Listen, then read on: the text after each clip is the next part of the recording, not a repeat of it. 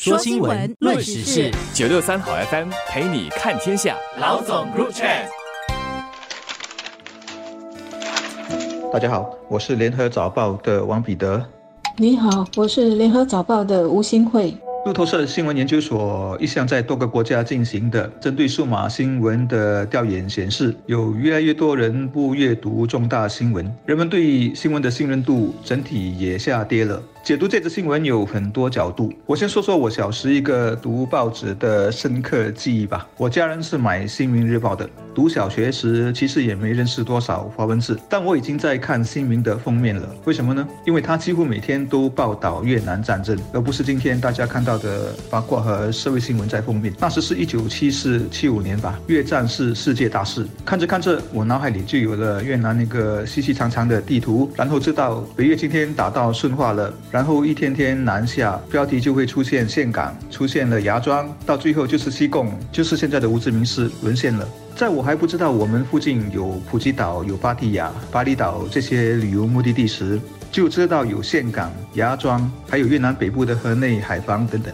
要知道那时我还是小学生，没有互联网，没有历史课，更不理解什么大国博弈、什么骨牌论。但我知道这是战争。我提这个童年往事，是在想今天的小朋友们开始认识了乌克兰的那些地名了吗？他们几乎每天都出现，像基辅、像克里米亚半岛。那两个在激战中的州，卢甘斯克和顿涅斯克，小朋友们知道奥德萨，知道黑海，然后黑海里面还有一个亚速海吗？还是继续在刷地图、打游戏，天天忙着上补习课呢？坏新闻看多了，心情不好。这是英国牛津大学路透社新闻研究所的一项调查结果说的。这份报告说，大部分受访者其实有阅读新闻的习惯，不过呢，有百分之三十八的人说他们经常或者是有时会避开一些重大的新闻，比如官兵疫情、俄罗斯侵入乌克兰以及生活费高涨等等。还有呢，大约百分之三十六的人，尤其是三十五岁的人会说阅读。这一类新闻令他们的心情非常不好。我们都知道物极必反，即使是好吃的东西多了也会腻。那何况是同样的新闻类啊，或者是一些负面的新闻，像过去两年占据许多国家和地区重要新闻版面的信息，不外就是冠病疫情，还有跟疫情有关的一些负面新闻，经济受到冲击，失业率居高不下等等。我记得美国有一家时政杂志，每周呢会跟读者说，疫情新闻够了是吗？那来点轻松的阅读吧。那么就会推荐了一些。让心灵愉快的文章、人物访问，还有增加生活情趣的小点子等等。也就是说，这份时政杂志在过去两年呢，很有意识的为读者提供了另一些阅读的选择，是很值得参考的。根据这项调查，人们不想读重大新闻的原因有好几个。最多人说是因为啊太多官兵疫情和政治新闻了。确实啊，在我的记者生涯中，从来没有一个新闻事件像这一次疫情那样，一做就是两年多不曾间断过。就如生活中一直要对抗病毒，人会疲劳；一直阅读疫情新闻，肯定也会。另外，很多人不想看政治新闻，这点我也能够理解，因为它一般较为枯燥乏味，总是循环反复。或者是都是政治人物在老调常谈，除非很重要、很切身，影响到自己的生活或者利益，否则一般人可能连标题都懒得看。在工作中，我会经常留意我们的新闻流量和数据，或者看他们在社交媒体上的评论热度。结果每次排的比较靠前的都是意外和娱乐新闻。像这两天早报面部上最多人谈的几则，就包括炒果条起价新闻、黄昏恋惹出的情敌斗殴、送餐阿嫂被打等等。有时看了还有点小无奈，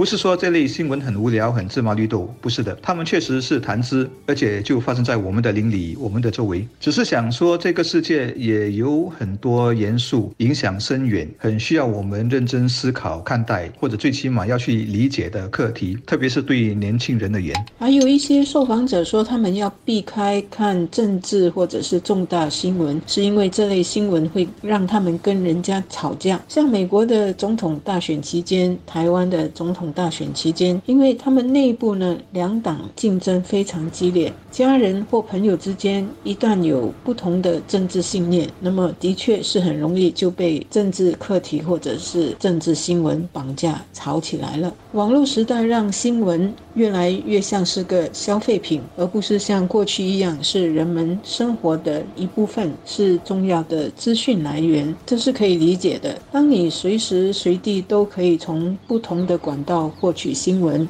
无论那是重大的新闻，或者是娱乐八卦的、投资买卖的、健康生活与旅游休闲的资讯，都是可以从手机或者是平板电脑刷一刷就看到。那么人们对新闻的获取，自然就会要有选择了。毕竟大家的时间就是那么多，工作生活也忙碌，所以什么时候选择看？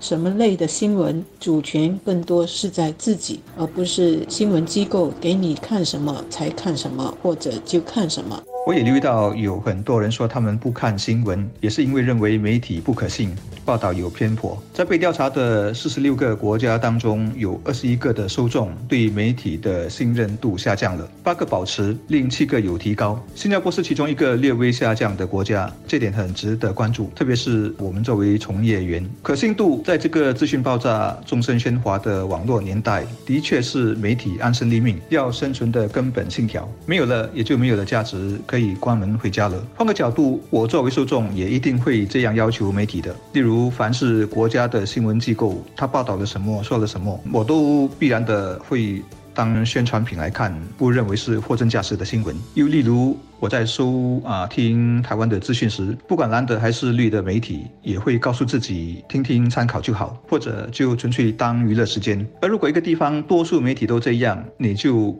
不能怪受众们都对你厌倦，宁愿去刷他们的 TikTok 了。根据调查结果呢，年轻人更是倾向于通过网络平台来获取新闻。在十八岁到二十四岁的这个年龄层当中，有百分之四十的人每周是通过 TikTok 来获取资讯和新闻。这当中呢，有百分之十五的人说 TikTok 是他们的主要新闻来源，他们也会利用这个平台来寻找、讨论和分享新闻。可见他们消费新闻的方式是完全不同的。虚拟科技让人们可以在现实生活和虚拟世界之间呢近处自如。也许现在的世界太纷乱吧，也就把很多人推向了虚拟世界去寻找或满足自己要。的东西，自己要看的东西，也许我们很快就从数码世纪进入现在说的元宇宙世纪。人们又会怎么获取新闻，或者是消费新闻呢？或者到时每个人本身就是一个新闻人物，因为。